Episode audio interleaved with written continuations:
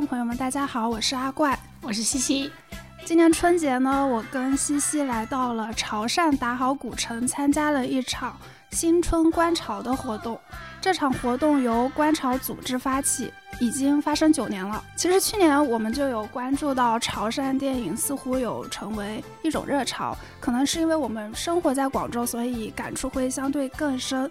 但是不可否认的是，跳脱出广东，在更大的地域范畴内，潮汕电影也确实有有破圈的势头。在这次观潮活动里，我和西西进入到潮汕年轻影人更加内部的一个世界里。这次行程，我们看了不少的潮汕电影人的长片、短片，还有创作者的分享。同时，也是正好过年，我们很幸运的在打好古镇看到了英歌舞，跟着打好本地的文史研究老师参观了古镇，也和当地的朋友吃了牛肉火锅、生腌白粥，参观了陈子红故居，还有陈阳港古村落。所以这样子在潮汕度过了三天，我和西西都被当地年轻人身上的那种对于潮汕文化强烈的探索欲，或者说连接感吧，小小的震撼到了。同时，互联网上过年期间年轻人回老家的不适、逃避，甚至被热议了一段时间的断亲，这种整体的氛围下，也让我们更加好奇，为什么潮汕年轻人对老家的身份认同这么强？今天我们邀请到观潮策划陈公明来跟我们聊聊这个话题。先请公明跟大家打个招呼吧。大家好，我是陈公明，来自观潮。我真的好喜欢你这个开场白，我觉得特别开心，是因为阿怪跟西西你们讨论之后有这样的感受，就让我觉得说这个活动还是特别有意义。那观潮是我跟我的伙伴陈百七就一起做的一个，应该叫影展为主体的一个交流活动。那它是从二零一六年开始它的第一届，直到现在。那一开始是因为我们读这个方面的专业，以及出去外面会见到很多的潮汕人，但是我们就会有一个很好奇的事情，就是潮汕这个地方，我们一直说它不大，因为人和人的人际关系是可以，呃，甚至不需要到六度人际关系，可能三度就可以可以连接到一个人。但是为什么我就偏偏一直不知道他呢？对吧？如果我不跟他不是读同个学校，或者我跟他没有某些特别近的亲戚关系，为什么我就一直不知道不知道这个人的存在呢？为什么要我要去到电影节，或者我要去到一些其他的地方的活动，我才知道说哦，原来你也是潮汕人。那么我们就在想，他们回家的时候有没有可能有一个聚会，看看彼此的作品，然后看看彼此的近况。所以观潮就是这样的一个呃冲动，一个。契机开始的。那么与此同时呢，在二零一五一六年的时候，大家开始兴起拍毕业作品。但是他们做完的作品，除了在自己学校的放映厅放之外，他们其实很难在家乡被得体的观看到。那当你想象这些需要你沉下心来去进入这个电影语境的这些作品，在电视上就这样看，然后大家喝着茶聊着天，然后抽着烟，突然间走神，那大家就觉得你在干什么？那老 homie guy。美籍什么好做呢？对吧？就大家很难理解。那么我们就在想，是不是要创造这样的一个场合，呃，去让这些作品被大家尊重，而且让大家意识到，说潮汕创作者的作品，除了我们知呃熟悉的一些什么下雨来的故事啊，或者是一些小品剧之外，原来可以有这样的呈现。所以就当时就会去想着拉大幕布，或者去电影院做这样的活动。那真的有一次，有一个创作者的妈妈就看哭了，然后当时就是主持人是呃胡陆峰老师，他就问他说：“你你为什么会哭？你知道你儿子在做什么了吗？”他说：“我终于知道我儿子在做什么了。”其实，在这一届上面，我也有感受到说，很多呃创作者请请来了自己的家人。然后我之前看过广州的一个导演，呃，他导了一个片子叫《小伟》，就是等于上了院线才被家人看到。关于这些小孩、这些孩子们在做什么这件事情，他们要如何解释给他们的呃家人听？可是上院线是一个很难很难的标准。如果都只能通过那个方法来告诉我家人我在外面干什么的话，是是一件好难好难的事情。所以这一次我看到那个呃，应该是雨夜导演那个《千年虫》那个导演，他的妈妈也来了嘛。比如说还有一个片子的导演的妹妹也来了。我我确实会觉得。这样的一个交代。嗯，对于微观的的创作者的鼓励，以及对于这个创作者的家庭，是一个非常非常好的连接，好的展现。这种荣耀感对他们来说，我们之所以觉得这种会珍视这样的东西，它背后其实有一个机制，也是因为说，如果他们想继续回来创作家乡题材的作品，那么他们其实多少是离不开家人的支持、理解和关心。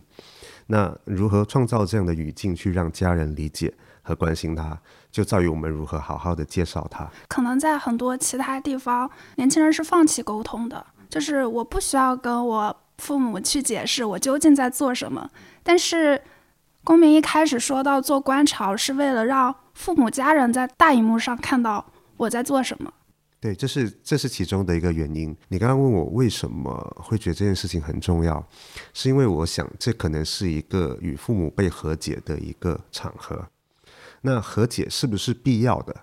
这个因人而异啊。我们并不是说他你一定要跟父母进入一个什么样的关系，但是我们期待大家能够彼此理解。当他们怎么去看待自己的父母，其实跟他们怎么看待他们的环境。有很大的关系，因为他们在这样的文化母体里被孕育出来，呃，然后他不管他觉得他身上有多少潮汕性，或者有多少潮汕性是他自己加给自己的，但是总而言之，这都是他所成长的一个母体，这这是一个精神上的一个需求。然后比较功利、比较现实的一个目的呢，也是因为说，如果我们希望创作者能够更好的创作的话，那解决家庭问题是。一个很重要的步骤。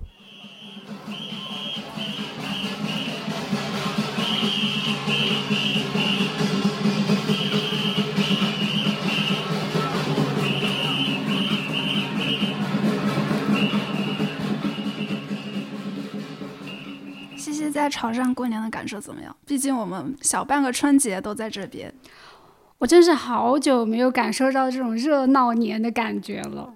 就是特别是我们那时候看英歌舞的时候，就是因为我们一刚开始的时候在群里有发有英歌舞嘛，我以为是那种他在舞台上演，然后我们在下面看，下面嗑嗑瓜子，然后稀稀拉拉几个人，然后跟戏班子一样。对对对对，我以为是这种。然后当我们去到的时候，就已经就围满了人，鞭炮的声音特别特别大。看刚开始的时候，然后所有人都出来。庙跟到了祠堂。哦，对，我们跟着走了一段，所以在妈祖庙那是很近的距离。本地的人也出来看，然后包括站在楼上的人打开窗户也在看，然后小孩子也就是那样垫着看，就是真的是很喜欢这个东西，或者很很就是很热衷于参与这个东西，而不是嗯像我感受到的以前感受到的某某一些，它就是一个。很奇怪、很尴尬的位置，就是上面的人在表演，下面的人似看没看，然后又聊着天，又嗑着瓜子儿。上面的人也似表演没有表演，就是很敷衍，然后。就是一气氛非常的尴尬，然后这个他就是因为有这么多人观看，所以表演者也非常的投入，非常的热情。我们后来到了那个祠堂那个广场上的时候，那个我就站在最前面，然后那个英歌舞开始甩那个敲那个木棍的时候，非常用力，然后然后表情就是我都被吓到，我立立刻往后退，真的觉得潮汕的年真的是一个好有。这个仪式感的年，嗯，我们还看到里面有那种小演员，女孩子英气十足，我就觉得我们那里的年轻人怎么没有？哎呀，我觉得这样说对我的家乡好像不够友好，就觉得怎么没有这样的活动？然后其实我们有川剧啊，川剧很多么优秀，但是它没有在 没有在我们的生活里。我相信很多地方的文化都是被束之高阁的，或者是比如说它属于川剧川剧院，它不太在在这个村呃生活里。后来我问了一些本地人，他们说这些，他们说比如这个英歌队是是村里的。我看到那个组织也说今天这个村是什么活动，那个村是什么活动，因为它是以村为单位的，所以这些人就觉得这是我们自己家的活动，都去赶热闹。我觉得。那你现场看的时候，你除了震撼之外，你会有其他的感受吗？哪？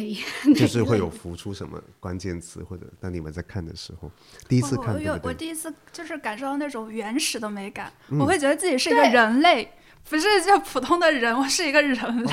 我我还跟他说，我说这个多适合文化输出，就是主要是它有一个传承的感觉，因为这一开始要让那个空地展开，就走在最前面的应该是最年轻力壮、表演技术最好的大哥级、大师傅级的人物，跟在后面的是年轻一点的，或者说是小朋友。然后他给我一种感觉，就是从年龄上来说，他会有一种传承的感觉，因为他就是让人感觉是全村合力在做这样一件事情。嗯，有点像我去年看的广州的龙舟比赛，就有类似的，就是这是一个村子很重要的事情，花了呃是好多好多年去做这件事情，嗯，就会有一种时间上的延续感，以及会把这个传下去的那种延续感。而且很美，主要是他们的妆造、服装也很美，以及那种节奏感。哦，对，它没有任何乐器，它的乐器就是那个鼓点，嗯，还有那个莺歌锤、棒槌，对对对，咚敲的那个。他开路的时候，那个木锤简直要呼呼在我们脸上，是是是，朝我脸上呼。对，你会发现他们就是莺歌舞。在场地内表演的时候，他必须跟观众形成一个潮汐般的一个互动，就是观众围围围围围围起来，然后他们就会挥挥挥挥挥，把把大家推开，然后等一下他们收拢，观众又围围围围围起来，那这是一个很很有趣的一个即兴的反馈。但是你刚刚说到像川剧，像这边也有潮剧，那英歌舞它相比起来，它有其实蛮特别的是，它雅俗共赏，它的欣赏门槛不高。就是只要你站在那里看，你就会被震撼到。就是我们做观潮，其实也很希望能够有雅俗共赏的那一天，就是一个一部好作品，大家一看就能够进入到那个作品的情境里。然后包括英歌舞，你会发现它很多是自发组织或者是民间组织的，那其实是传承了潮汕地区。一贯以来非常强大的民间的力量，这个力量可能是宗族宗族的力量，可能是信仰的力量，那也可能是一些社会公益组织的力量。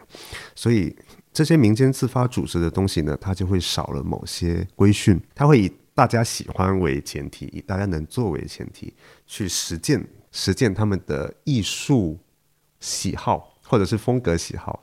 而且与此同时，你会发现英歌舞它也寄托了大家的精神，就是除了你看到那种孔武有力的这种舞蹈之外，除了妆造之外，除了男女参与、老少参与的这种传承感之外，它本质上是一个很需要你落力刻苦去拼搏的一个事情。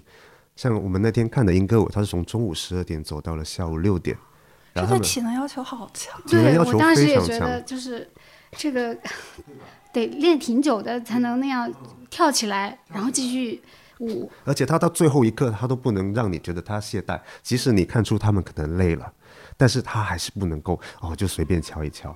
所以他们那天我们看完之后，他们吃晚饭之后，他们又继续出发，又要再走个半天。所以他是中午到六十二点到下午六点，然后六点结束吃个饭，然后可能是七点还是八点就继续走。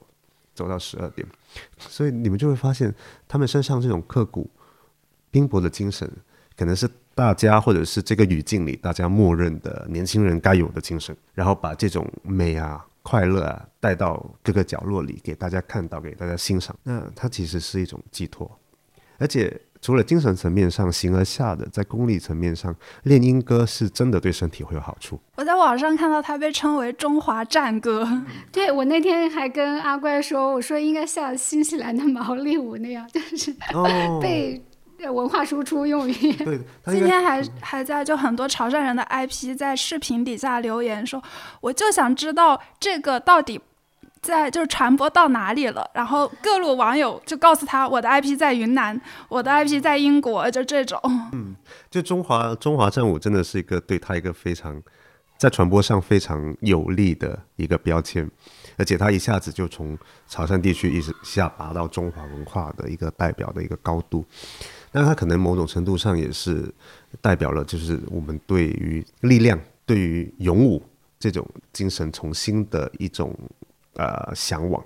但我当时就有一种感觉，就是因为从村子的一个地点到另外一个地点，然后所有的村民都跟着英歌队走嘛，我有一种被集体主义笼罩的感觉，很久没有这种感觉了。嗯，就大家真的喜欢一个东西的时候，其实你不需要驱赶，大家会自己跟着他走，而且这种被集体主义笼罩的感觉里面，大家的关系是松散的，就是我们跟着英哥走，然后想看、想聊天，怎么样都可以。其实你是自由的，你没有人强制你一定要跟着去做什么事情，对吧？然后你喝汽水、喝吃瓜子，然后你看直播都可以。那你就会发现说，这这是。某种程度，它是一个挺理想的一个人与人的关系，而且有人跳英歌，他们那么辛苦的去练习，那我们在现场看，我们除了喝彩，我们也会看你有没有偷懒，对吧？就就是你你去问，如果你去问那些经常看英歌的人，他们除了他们除了说哇好看啊漂亮之外，他们会看你这个跳的好不好？哎，节拍不对，脚没有伸直。对，它也可以成为一个谈资，一个 社交话题。大家会参与，然后就在某种形而上的说，它能带来好运啊，去除呃呃厄运啊这些东西之外，它能够带来一种即时性的美的享受。那其实本身也是美育的一部分。这个算是你的童年记忆吗？不算啊，它是这几年才重新啊，不能这么说。是你这个问题真的太好了，就是呃。因为我是在汕头市区长大的，然后我在市区是很少很少有看到英歌舞表演，因为市区可能没有这种节庆，呃，就英歌舞表演的氛围。那英歌舞在潮汕头地区做的比较好的，可能得去到潮阳，像潮阳的塔馆呢，这些英歌舞队啊，凤岗英歌舞队啊，这些地方就会做的特别好。所以在我的呃童年记忆里，英歌舞是不多出现的。啊，其实我们昨天跟一个朋友聊的时候，他也说他的童年里是没有英歌舞。没错，所以这里面有一个很微妙的点，就是当我听到同龄人或者是相似生活环境的人说我从小看英歌舞长大，我就会想，哇哦！甚至我就就会发现，大家会觉得英歌舞是成为我们的集体记忆一样。那它未必，如果你从一个内部视角看的话，它未必。对，但是我们从小就知道有英歌舞的存在，啊。那你们的童年记忆，就是共同记忆是什么呢？拜神算吗？拜神可能算，啊，初一十五拜神。但是为什么我很谨慎的使用“我们”这个词呢？因为这里的人不很少说大家共同享有某种共同记忆。我举一个例子，比如说我们说拜神，但是信基督教的人他不拜神。像我奶奶，她很信佛，所以我会跟她去佛教协会拜拜，去佛堂拜拜啊。那初一十五，她也会拜来拜去。但是像我外公外婆，他就什么都不信。他们是从普宁来，呃，很小的时候就呃加入共产党，相信啊共产主义，相信无神论。那所以你说这个他们带出来的孩子也没有。拜的习惯，包括我的妈妈这边的家人是没有拜这拜那的习惯的，所以你会想象一个典型的潮汕家庭可能会是什么样子的，他会是什么样子的。但是事实上，你去到每个人的生活里，你会发现大家都不一样。那人确实都是不同的，我觉得应该很多地方也是有各种各样的人。但我们今天，比如说我们今天想聊潮汕年轻人的身份认同，那这种不同背景，像你这样，嗯，家里可能。不怎么拜神的潮汕小孩长大之后，这种身份认同为什么还是可以跟其他的拜神的小孩达成某种共识呢？就你还是会觉得自己是潮汕人，你还是觉得潮汕文化你是认可的，然后多样的，然后你也很有兴趣去了解。嗯，我觉得这个问题太好了。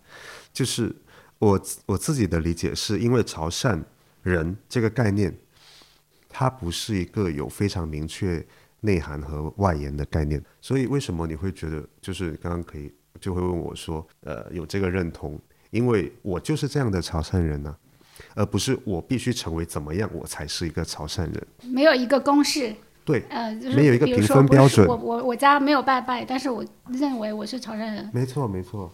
但我依然要，就是我们来到这里，我们的感觉是，就因为相比于其他地方，就比如说我跟西西的老家，我们似乎都没有回到老家过年都没有这种感觉，就没有一帮人聚在一起做一个什么事儿，不管是呃刚刚我们所说的英歌舞也好，还是说观潮组织的放映活动也好，这种松散的集体主义的活动，在我们那边好像很难存在。在你我刚好在这次活动中认识一个人，他是从上海，他平时在上海上班，然后是你们组织的一员。然后我就说，哎，你在上海上班，你们组织这个活动？他就说，我这个活动，这个活动反正也是每年就是年末弄嘛。他就说我就可以来参与。我就觉得大家很认同这件事情。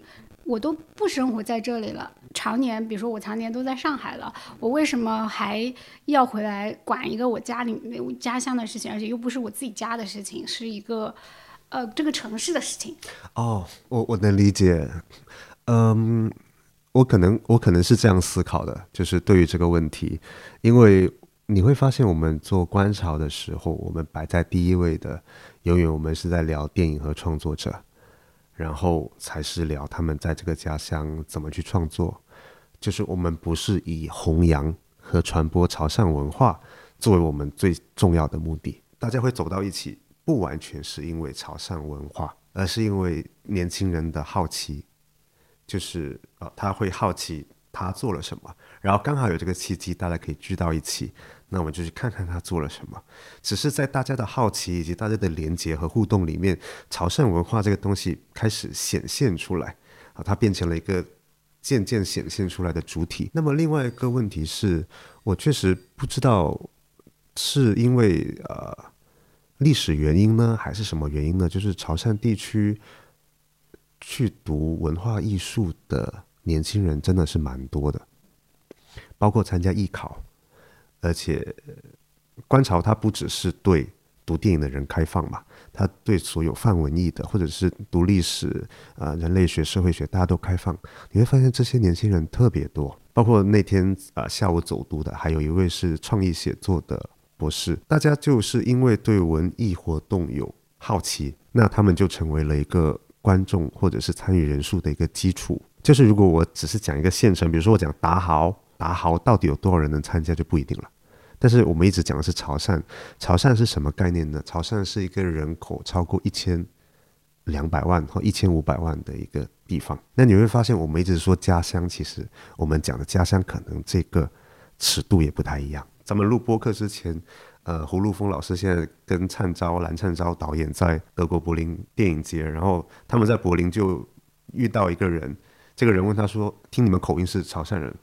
然后他们说是，就参照说是，然后那个人说哦，潮汕新浪潮，就胡老师就觉得呃很有意思，他就刚刚发了条微信跟我说，但我会觉得，之所以大家有潮汕新浪潮的存在，嗯，我不觉得它是某种必然的力量所推动出来的。我比较不惭愧的说，我觉得这可能跟观潮的工作会有很重要的关系，因为你总需要有人去把这些金子给扫出来。才能够聚沙成塔，塔不是因为它本来就立在那里的，是得有人去这里拿砖头，那里拿砖头，把这个塔给垒起来的。所以如果没有一个活动让你们去感受到说，哦，有这么多潮汕创作者，那他们的作品信息是淹没在各种各样的电影节啊活动信息里面的。当没有人去把他们串出来的时候，你大家就不会觉得这是一条线，他们只是一些很零散的点。所以，我我个人是觉得，我们不是推动他们创作的人，我们不是给他们资金支持啊，或者是给很重要的推动支持，我们只是说让大家能够看见，一旦看见了，你们大家就会开始 connecting the dots，那它就会变成一条 line，就是这样的一个原理。所以有现在所谓的潮汕新浪潮的出现，我觉得可能也是因为这样的原因，大家会被密集的呃发现以及感受。我自己比较少用这个词，而且也不会为此感到沾沾自喜，就是可能就觉得它就是一种现象，嗯，所以，嗯，做这样的活动，更重要的是我们感受到这背后的必要性，一种莫名其妙的从天空中飞来的历史历史责任感。我们不做这件事情的话，可能没有人会去做，或者它会变味，它会变成一个小圈子，或者变成一个。某种程度上，一个权力场或者怎么样，他可能会变得很奇怪。那么我们有这样的责任，让这些这么好的作品啊，创作者跟大家见面。那这对于其他创作者来说，是会有某种推动作用的。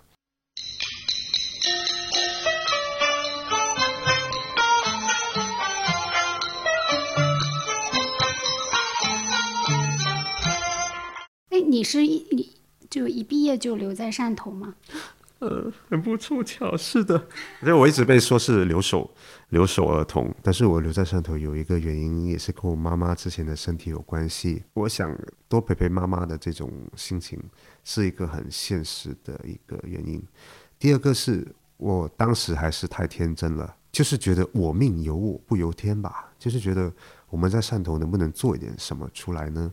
然后去审视我在汕头的生活以及我在外面的生活。它到底会有多少程度是真的不一样，还是想象的不一样？以及我能够在汕头过一种什么样的生活？其实这些都是未知数。那我们想象，我们去广州工作啊，会是什么样子？我在北京工作的话是什么样子？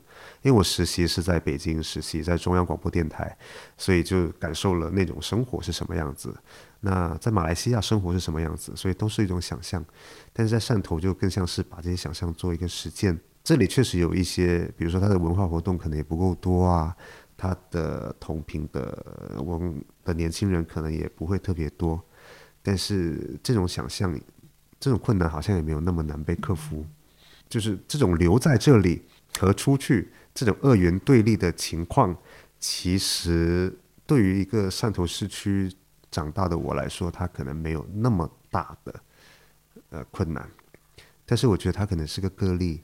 在观潮一开始展映的很多影片里面，都是涉及到离开还是留下的问题。这种讨论其实某种程度上可能是那几年的一种流行的话语和想象。当我们发现生活的丰富性已经以及这个社会进入到此时此刻我们看到这个样子之后，你就会发现离开和回来，它其实未必是一个能够放之四海而皆准的一个问题。它总是取决于每个人不同的。个体的差异，而当我们从个体差异去理解这个问题的时候，我们就会发现，他的讨论其实并不在于共性的层面了，而在于情感连通的层面。就是你为什么会离开？哦，原来是这样子。我又看到了一个切面，而不是我想要在你这里寻求一个答案，说我该不该离开，或者我该不该留下。但是我觉得潮汕人的回来，就不是说那种回到这本地工作，而是单纯的指回家这个行为。其实相比于其他很多地方的人是要频繁很多的。这几天在这里，不停的有人会跟我们说啊，这是我在我在我家宗祠拍的，或者说有空可以带你去看我们家祖宅。潮汕人是有一个可以回去的。老家的概念，但是对于可能很多地方的人，就是我们的老家是不存在的了。嗯，可能在很多所谓潮汕电影里探讨的流动，或者说回去和出去，是因为潮汕人本身就在不停的来回的流动中，它的频率可能会要高过很多其他地方人。包括你们在世界各地也有嗯同乡的人嘛，就你们的流动范围，某种程度上是。更大的是像南洋下南洋或者去国外，它的范围一旦变大，距离一旦拉大，我觉得距离会将这种认同感放大的更对会有。但我也会警惕说，这会不会是一种就是充满了英雄主义或者是浪漫主义的一种话语，就是说，哎，大家呃心里一直有个家，或者是说，哎，一一定要回来这样子。像你刚刚讲的主宅，所以主宅这个形象会成为一个真的很夸张。那个给我们说他们家祖宅的人给我们看了一个 PDF，就是呈现他们家祖宅，然后他们的呃老老一辈是做什么的，非常之详细，我们整个一个大震惊。对，所以你会发现，就是主宅这种建筑，不管它是四点金啊、下山虎啊，什么样都好，它上面的嵌词是什么，它的。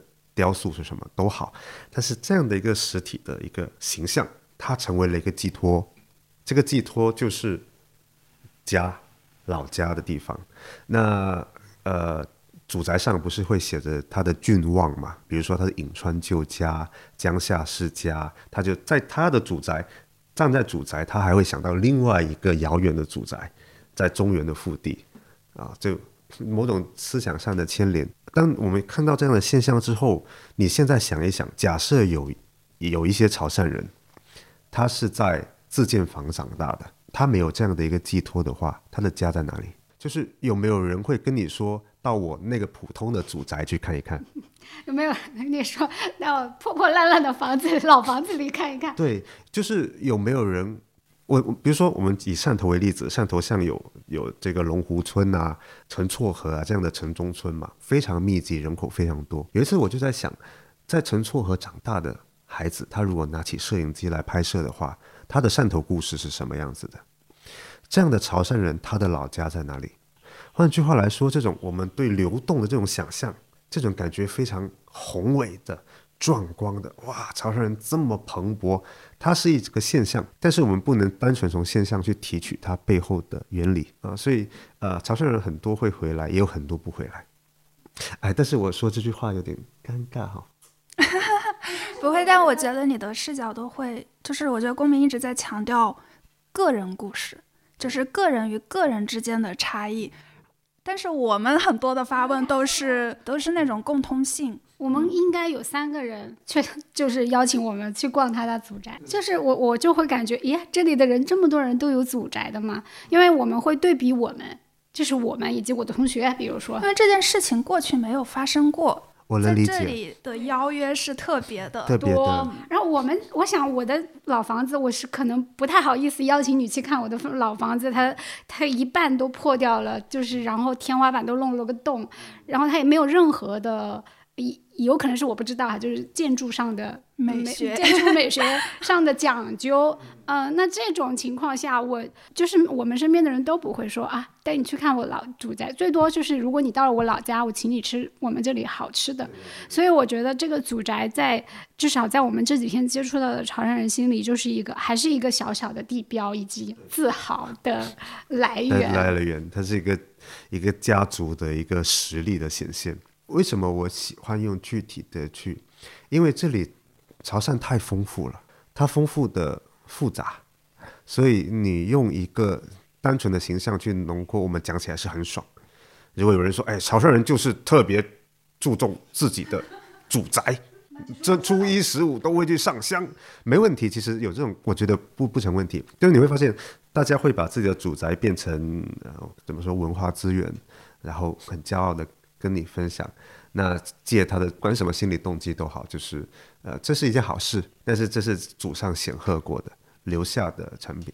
但是潮汕这么多人，到底有多少主宅？其实有多少人有主宅？这里的有钱人确实是多，但是这有钱人的比例在这个潮汕人口里面到底占多少？潮汕有很多出海嘛，下南洋，然后非常厉害的潮商，对不对？但是真的所有人下南洋就赚大钱吗？真的所有人下南洋就生活锦衣玉食，再娶多一个老婆？不一定，这个比例不一定大，但它绝对值一旦多，你就会觉得哇，好多，是不是大家都有？但是这个比例不一定会很大。哎，我我补充一个之前我想问的问题，就是因为呃，你作为观潮的策划，你应该也看了很多很多潮汕电影人的片，有没有那种片呢？就是它跟潮汕的故事完全没有关系的一个发生在其他地方的影片呢？有，我们我们今年有一部是一个在四川传媒学院的，他，我这能不能剧透呢？就是那它呈现的也很科幻吗？很科幻，然后是讲普通话的。但是我这样讲，你是不是觉得挺潮汕的？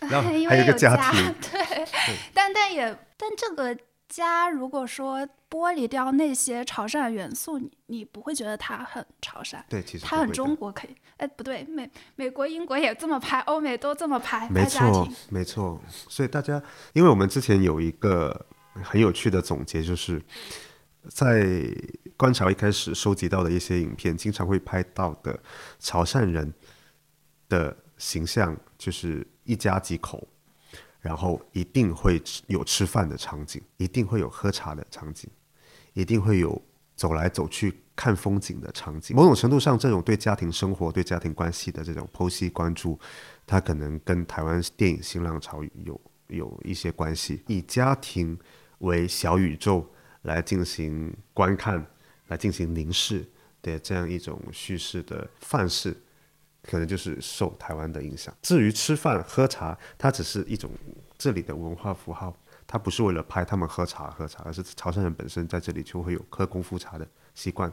那他希望他的场景有多一些元素。那在这样的创作激励之下，你就会感觉到什么？大家都在喝茶。就我跟西西，如果是外地人的话，我们看到这些元素，因为是对于我们来说是陌生的。它在我们的看片的时候，它会显得非常突出。但这些符号标签一出现，其实对于北方人来说，嗯，它的潮汕电影气质就很突出了。对对，所以它很容易，我觉得潮汕电影可能相比于其他很多地方容易出圈的一个原因，很容易被识别出来。对，对，我想也是，就是其实很谢谢，很感激，就是之之前的人们保留了这么多的可以被呈现出来的。所谓的符号，或者是景观，或者他们现在也正在塑造文化景观，而这些景观能够进入到创作们者们的镜头里。但是，嗯，你会担心他们被美化了吗？他们绝对会被美化，但我不担心，因为只要有人真诚的创作，你就一一定能够听到不同的声音。这取决于这个创作者如何看待这一件事情。就是说不定明年后年大后年就有人拍一些反思英歌舞的片子，啊，那我们其实可以允许听到这样的声音。那如果让你来推荐潮汕电影的话，不是你可以随意推荐，也可以不回答这个问题，我怕你得罪人或者是平衡不好。呃，就是我们的标准就是说，如果有一部既能呈现潮汕的这些文化美感，又能呈现其中复杂性的，哇，这个问题很好哎。就是要有这样的集大成的作品，呃，还挺难的，呃，确实是可能还不太多见。有一部叫《圣兰的秘密花园》，呃，它是揭阳籍的吴伯平导演的作品，他也是他进大 MFA 的毕业作品。他讲一个女孩成长的故事，包括这个女孩要经历出花园这个习俗。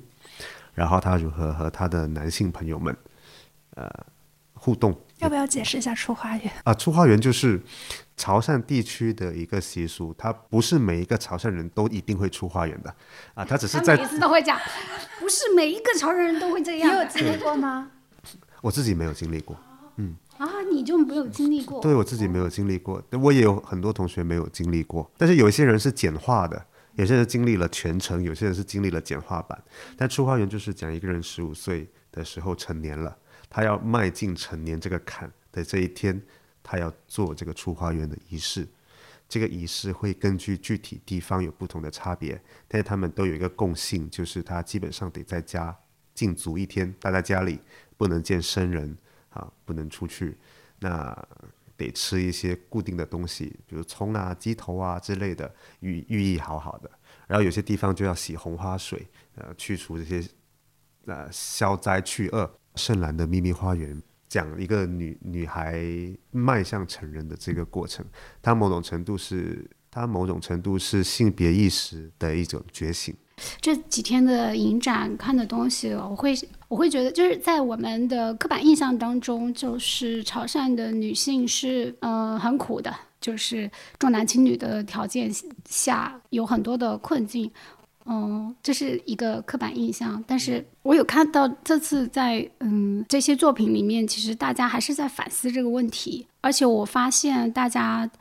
很愿意去拍这个问题，比如我的潮汕妈妈，比如天使群寻，一个文化它是活的，是因为大家就是大家不断的还在关注它，大家还还在，没错，这是一个很大的缺点。但我我但我我还是很很高兴看到这些导演有在这样子去想，而且我也有一个 疑惑，就是为什么大家都拍妈妈，但是呃没有去拍一下他父亲在干嘛，就是有点。我我也有点 不了解父亲的缺位到底是为什么，但是他又没有去探索，他就是只是没有出现。但是是因为呃这边的小孩跟爸爸不是很亲吗？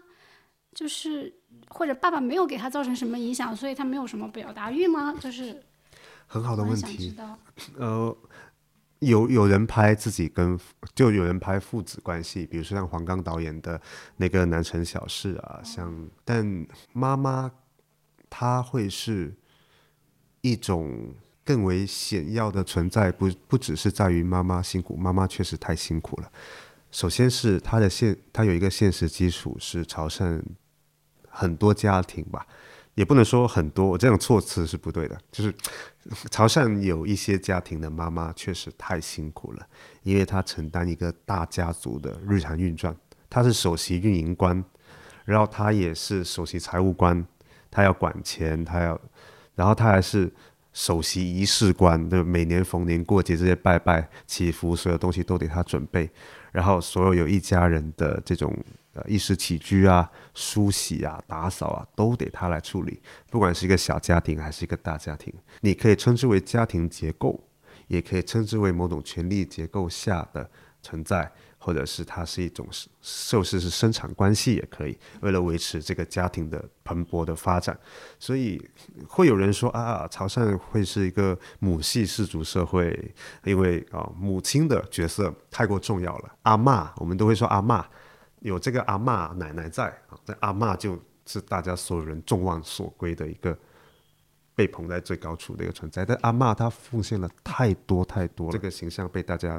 称赞歌颂的时候，我们是看到了这样的现象，但是某种程度上，这是站在男性视角的凝视，这是一个喝茶的时候在翘脚等着别人给他拖地的人的凝视。我们赞美母亲，不是为了让母亲去付出更多劳动的，我们赞美母亲是因为我们被她养育大，然后我们在思考为什么她会在这样辛苦的漩涡里挣扎不出来。所以，呃，很多创作者会探讨母亲。以及跟母亲的关系，某种程度上，他是我自己的理解，是一方面，他的意识觉醒了，他发现他享受的夜以继日、赖以生存的这种生产方式、生活方式，原来都是母亲作为中枢在运转的。一旦停止了母亲这个运转，他的生活就会散落的一一败涂地。那他意识到这件事情之后，他就开始思考：母亲为什么会何以至此？这个传统的权力关系、社会结构需要被怎样的审视？包括他自己会不会进入这样的一种宿命里面？不管他是男生或者女生，这种所谓的家庭责任、社会责任、历史责任，对他来说到底意味着什么？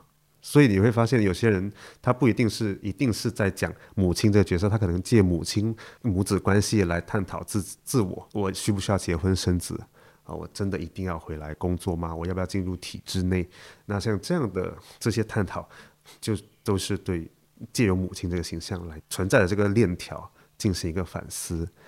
但是我们不一定会在反思中有结果，但反思就是一个开始。而我们到底要维系一个什么样的潮所谓的潮汕文化？我们要怎么样维系一个什么样的宗族运转？我们要带给下一代什么样呃文化观念？对吧？如果以后大家不拜拜了，还能不能叫潮汕人？你看现在的楼房，谁家里还有郡望，对吧？郡望是什么？郡望就是你挂在门大门上的这个所谓的来源地原乡。比如说我是姓陈的，那我一般就会写颍川旧家或者颍川世家。颍川就是河南的颍川。就是陈姓的发祥地，那姓黄的他就会写江夏世家，湖北江夏，湖北地带姓黄的发源地。是哪两个字啊？郡望。郡望就是那个郡主的郡，望是遥望的望，追溯到那里，嗯，从那里而来的。那其实这种现象再过几年一定会发生很快的转变。当大家不用去祠堂拜拜的时候，祠堂已经变成一个文化场所。或者是一个文化景观，呃，之前在陈建航导演、郭子平制片的一个纪录片叫《潮州热》里面，他们就探讨了潮州拜老爷这件事情。其中里面有一句台词就是说：“如果老爷保佑不到，人们还要拜他干嘛？”换句话说，这个宗族的凝聚力如果散了，他们就不会回去了。如果这个宗族他无法给予这个人提供任何的支持、钱财。物，那这些人还会不会回去拜？人还是很现实的。嗯，所以我就就当他说，呃，现在已经开始有些人不回去拜的时候，我对就是这个嗯文化，我理解的就是就是这个文化也跟比如说四川、湖南这些北方，我们这些地方的文化消失是一样在发生的，只是可能这里曾经公宗族观念强，所以呃这件事情发生的慢一些。其实我们其实是，比如说我们都有祭祖的习俗嘛，对不对？但是它就越来越简便，越来越简便。曾经就是一个供桌满满的，然后就是会有几刀肉啊，什么水果啊这种。我们现在回去就是提坨纸，然后祖宅烧一烧，没没没有了。哦，那我就我又心理平衡了，我也不那么自卑了。哦，真我我觉得完全没有必要自卑，因为这些地方的这些东西的形成都是因为一很多具体的因素，它不是说谁哪个地方的文化比哪个地方文化好，或者是它有什么更强的生命力，没有，它只是各各种各样的历史和现实的因素叠加起来，从而从而会有这样的。如果一个家族没有钱，他建得起祠堂吗？他请得起人来为他的墙上雕那么漂亮的雕塑吗？他请得起舞狮、莺歌、曹剧、戏班来做戏吗？一个家族如果没有钱、没有势力，他的地可能早就被人抢了，他哪里还有祠堂？而我们不能把历史变成有钱人或者是权力阶层去定义的故事，对吧？我们不能单纯只是这么想象。其实我觉得潮汕这边是有一点整个中国的一个缩影。如果拿食物做类比的话，陈小青导演不是说这边是美食的孤岛嘛？那它在这里可以尝到很多古早的味道。那其实这些味道之前可能在更大的范围也是这样子去制作、做去品尝，只是这边正好潮汕正好留下来了。那像嗯其他文化的这块，比如说祭祀、宗祠这种。你说我们那边的简化，那其实它的内核是跟潮汕是一样的，包括我们一直在说的重男轻女，哪里不重男轻女呢？其实它是一个延续很久的事情，只是它在潮汕更加表现的更加极致和多而已。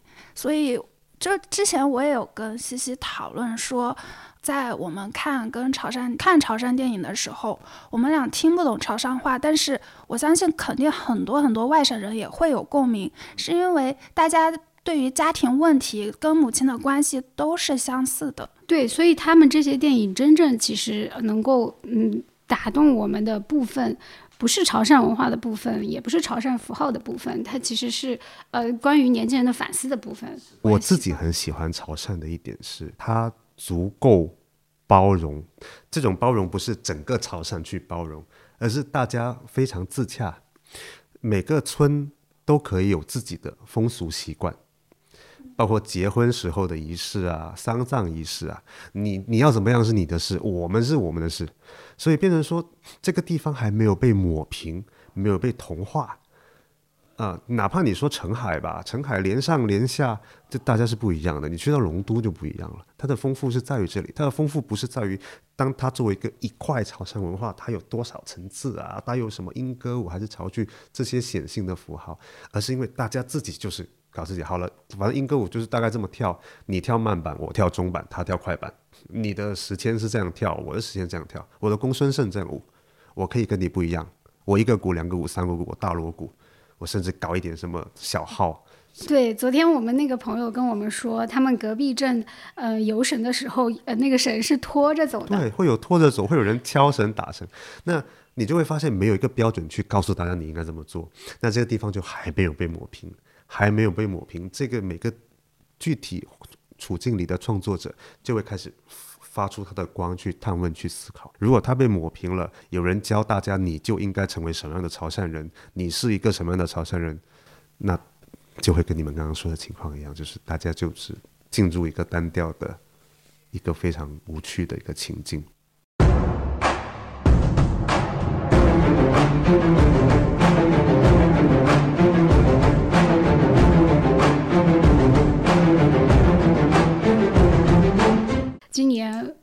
我不知道是我的小红书还是客观上的非常火，汕头还有英歌英歌舞这些元素就很火，包括今年过年的时候汕头，呃也很火。那个小公园就是人流非常的呃高，然后然后也是司机师傅跟我们说六公里六公里，然后要用四个小时才能出岛。你会觉得这种流行的风刮过你的城市？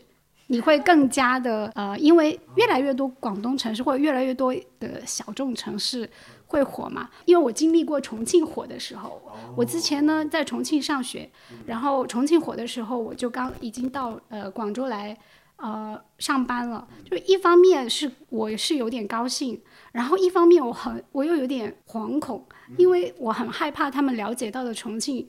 也不是害怕吧，就是我觉得他们了解到的重庆可能不是我了解到的重庆，我有那种感觉。他当时火是因为抖音的那个轻轨穿城，然后就是八地八地城市、魔幻城市，呃，不拉不拉的这些标签。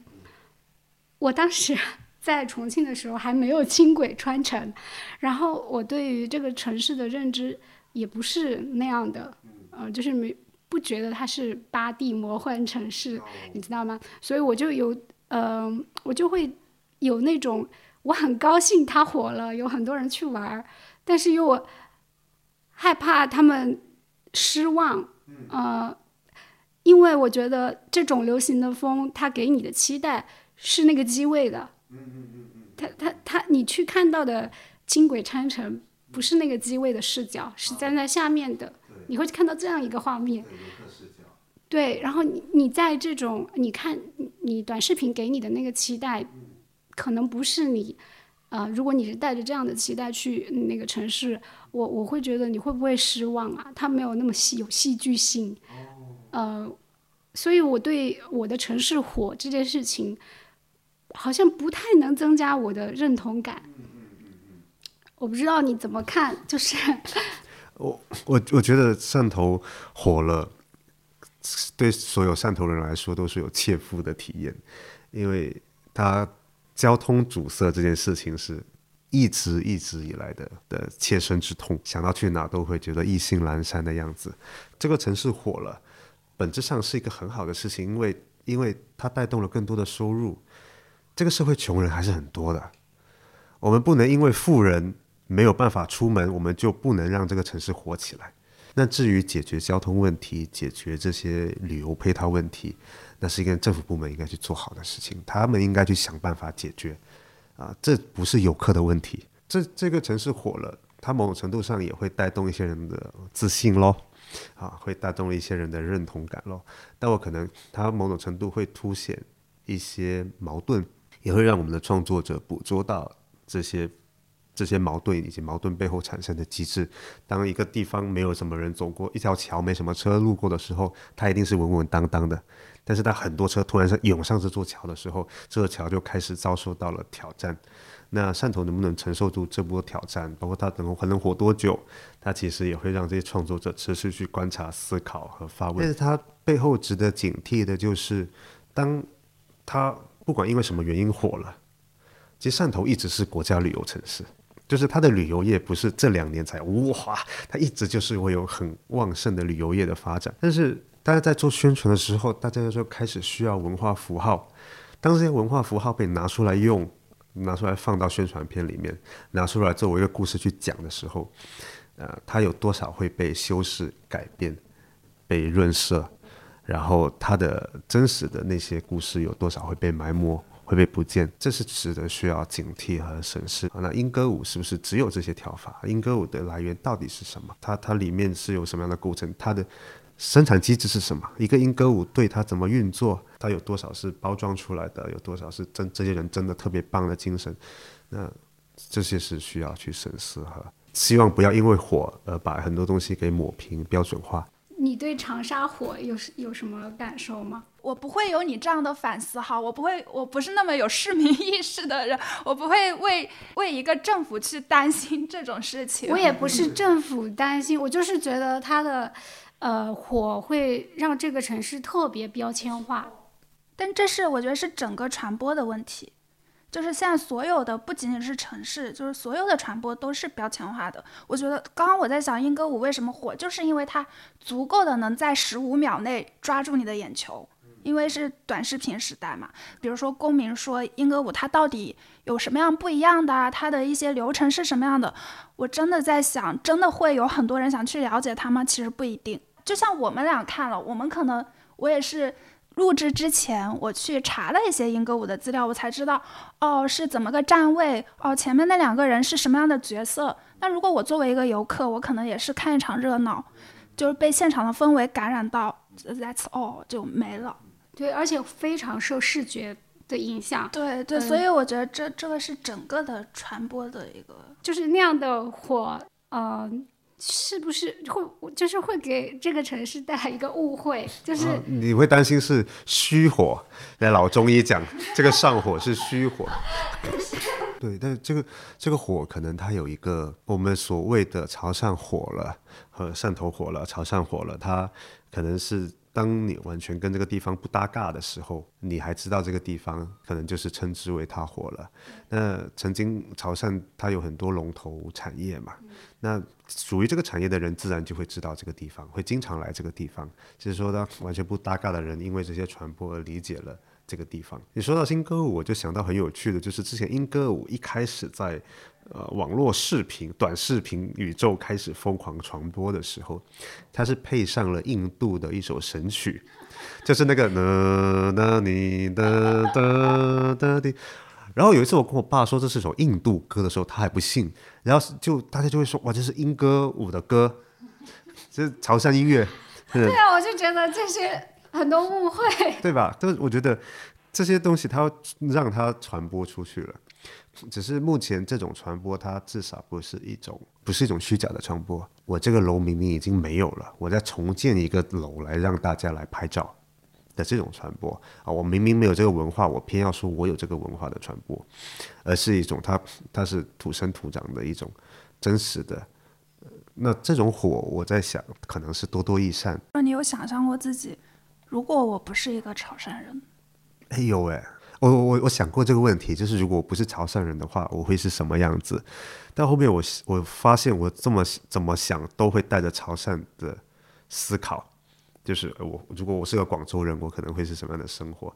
但其实我无法想象的，因为我得全部洗掉，重新开始，我才能够像一个所谓广州人那样的生活。但是我能够感受到，就是我们对身份认同的建构，其实都是。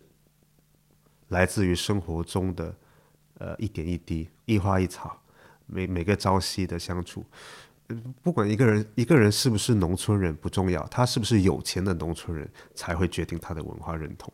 如果他的农他的村子很有钱，如果他爷爷是村的村支书、大队书记，或者是或者是开什么工厂老板，他会觉得我这村世界全世界最好啊。我们鞭炮可以放三天三夜啊！奶奶去世可以做七天的白事，请戏班，请什么？哇！大家在这边大开大合，吃的多开心啊！大家哇，所有人都在喜丧啊，多有场面，多风光。他会觉得 I'm the best。但是如果他的村子没有，就是他经济实力不好，他会觉得操，天哪，怎么办？我总是带着潮汕的目光在想象，如果我不是个潮汕人，我会是什么样子？西西，你有身份认同吗？嗯。我肯定是一个四川人。我有一个，我来了广州之后，我知道自己不是一个广州人。我看到了广州人大概的样子之后，我可以确认我不是广州人。那四川人大概的样子，你觉得你你你符合你所觉得的那个大概的样子？我那里是符合的。我也许有一些习惯已经没有了，比如说，呃，我在四川四川老家的朋友，还是一年 打牌的次数还是。比我多很多的，我没有这些习惯了，就是没有这些场景了。但是我的我的很多的想法，呃，依然是这样，因为我离开他的时候已经成年了。比如说，我会觉得，当我开始可以损一个人的时候，我就是我跟他的关系就很亲了。但是我到了大城市之后，我就发现，就是与人交往。是需要赞美，这不是谁好谁不好的问题，赞美是非常有必要的，非常就是关系亲近的人也是不能用互损的方式，而是要用赞美的方式。我在这里交的朋友来说，不太敢，或者是不太会去去损他，我怕他 get 不到。呃，但是我觉得你有时候我损一下，你其实是 get 到，我们是开玩笑的。我没有感觉呀。OK，那我就是真实的损你。OK，然后。呃，但是跟另外一些呃，比如说广州的朋友这种，我还是会，如果我损了他，我说啊，开玩笑了，就是这样。所以我的思维方式是非常四川的。你呢？我肯定也不是广州人，对，就是就是我爸妈。但是你会有一个清晰的你是湖南人的印象吗？也，我觉得我说我是湖南人的这时候，只是在告诉别人我不是广州人。但其实我对于那个湖南人的身份认同也非常，就除了吃辣这一块儿。有一些调侃式的攀比心罢了，然后后来又很小就又出去了，也在不停的换地方，所以我时常会很羡慕，就不管是广州还是说潮汕，来到你们这边参加你们的活动，看你们过年的一些习俗，就是那种延续和认同，是我从来没有有过的。嗯，但有时候我会想象。就像你刚刚我问你，你会不会想象自己不是潮汕人？我有时候会想象，如果我是一个潮汕人，根据我的性格，我是不是会觉得难受？会觉得束缚太多，规矩太多？会不会？就是我我我觉得你肯定会的。你可能离家出走了，已经。我觉得看家庭吧，嗯，看家庭环境。就是就是我我在想，可能我会不会在这种环境里产生某种认同呢？还是说，按照我这个人来说，我就是很难有一个集体性的认同？那你有答案吗？没有答案，就我觉得我永远是局外人啊，我到哪里都是局外人。你会说长沙话吗？我不会，我连你会说楼底话吗？我不会。会说那个地方的语言，你会更认同我是那个地方的人。我有这种感觉，我的呃，我有小孩嘛，我的女儿她不会，她现在只会普通话，她是哪里人呢？因为她的爸爸是江苏人，她的妈妈是四川人，那别人问她她是哪里人的时候，她如果说她是广州人。可是他不会说白话，这个事情在上一辈，在在我们这一代已经发生了。就是我的邻居也有这样的情况，两个都是外省人，然后他不会说白话。我每次问他是广是哪里人的时候，他都说他是湖南人，因为他妈妈是湖南人嘛。因为他说我是说我说我是广州人的话，他别人会主动跟他讲白话，他他无法回答白话，所以他就干脆不说自己是广州人。在某种程度上。呃，如果你用就是没有一个地方不是中心这样的概念来看的话，其实你以你自己为中心的话，你自己就是局内人，就是你不并不在所谓的局外。如果我们接纳这种身份是一种常态，我们现在最大的苦恼只是没有一个词来形容目前这个状态，然后就就用什么游离或离散。但是你们说到身份认同这个事情的时候，给了我一个启发，就是我意识到我为什么也会挺经常讲我是潮汕人。是因为我一直也有这个困惑，我到底是哪里人？潮汕对于你们来说是一个区域，一个整体，多明确的概念，多明确的概念。但是我老家是潮州沙溪的，然后我爷爷是在那里出生长大，然后就来到汕头，然后我爸爸在在汕头出生，啊，在汕头长大。那那我们还是会回老家拜。我外公家是普宁人啊，我奶奶是澄海人，因为这些。家庭原来的联络是非常密切的，就是我去我会去我奶奶的弟弟家拜年啊，老舅啊，会去跟奶奶的干妈拜年啊。奶奶的干妈都要拜。奶奶奶的妈妈的亲妹妹啊，不能叫干妈，但我们也是叫啊老老妈。对，会去潮州，好会见到潮州的亲戚。然后妈妈这边就是普宁的亲戚，那有普宁人的性格，包括讲一些措辞、一些表达方式，也是普宁的表达方式。那我就在想，那我是在汕头出生长大，但是我是这样子的环境。我有时候我我也会学我奶奶的一些澄海的口头禅。那我到底是哪里人，或者我是单纯说我是汕头人？但好像又不太对，因为没什么有什么汕头文化这种东西嘛。所以潮汕人其实很好的解决了这个问题。呃，我们不能单纯以父辈的祖籍或者文化。父亲这一条线的祖籍或者文化来单纯作为自己的标签，而是应该把母亲或者是那些在生活中切切实实影响到我们的那些文化或者族群纳入到我们的生命的标签里面。那其实潮汕人就是一个这样的定义。其实可能像阿怪这样这种处境，我在想过了一些时候，会有一个词一个标签出来，登定义了一下的时候，你会就会发现大家的祖籍地突然就变成了那个词。实际上我是北欧人，哎，我经常说，我可我说什么？我是精神哪里人来着？我忘了，精神太多人了，太喜欢各个地方了。对，胡乱胡乱的 胡乱的编一个 IP 吧。什么精神上海人啊，精神北京人啊，精神潮汕人啊。比如说每次来潮汕，其实我来过好多次潮汕，然后对，昨天晚上跟朋友吃那个。吃那个生腌和白粥，打冷嘛，你们叫是不是？啊，没有，我们叫、哦叫白粥。啊，我也不知道“打冷”这个词为什么会被套过来用。哎，那打冷是什么？打冷是香港他们会叫打冷，哦，就是是我们的白粥，但我从小到大从来没有叫过打冷。又是一个文化误会。没错，就然后现在一些本地商家也会用“打冷”这个词。哎，总之就是昨天吃到的时候，我就觉得啊，我又成为了精神潮汕人。对我，我现在已经感觉你三分之一血统潮汕了。他上一次怎么说来着？有个人问我们是哪里人，他介绍他自己是四川人，指着我说我是潮汕人，我都哎愣住了。，我我我觉得很棒啊！就是如果有一天潮汕变成一种超越地域关系的称呼，那我们就可以都是潮汕人，而不是因为我在这里出生或者就是我们对对对，它是一个离散的。但是语言是最后的门槛啦。如果哦我说我是潮汕人，然后你突然跟我说啊假崩，呃，呃，假笨假呆，我说呃好，就是会卡住。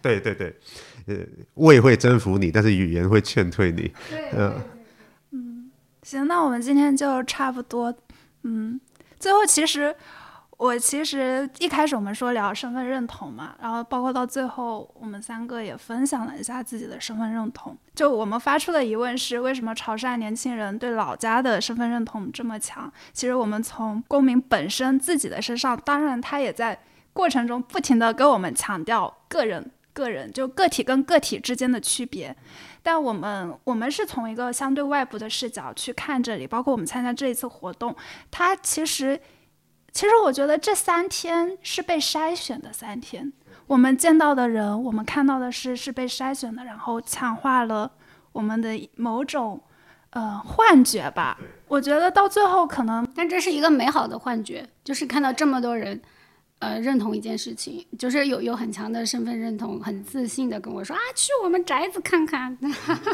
对，就很梦幻的一次旅行，对我们两个来说。然后到最后，我觉得不管为什么潮汕人、潮汕年轻人对老家的身份认同这么深、这么强，其实也是我们的一个预设的一个问题，它可能也不一定成立。但最后落在大家个体身上，我觉得大家可以去反思一下。我们是哪里人？你是哪里人？可以想一下这个问题：我和身边人的关系，我和附近的关系，我和家乡的关系。那今天先这样，祝大家应该上线的时候还在正月啦，那就元宵节哦对啊，，元宵节这么快，应该开心差。不多吧？差差不多元宵节前几，好呀好呀好呀那就祝大家元宵快乐。元宵快乐，元宵快乐，新年愉快。元宵快乐！完了，完了，身份认同已经碎了，现在。那就拜拜。拜拜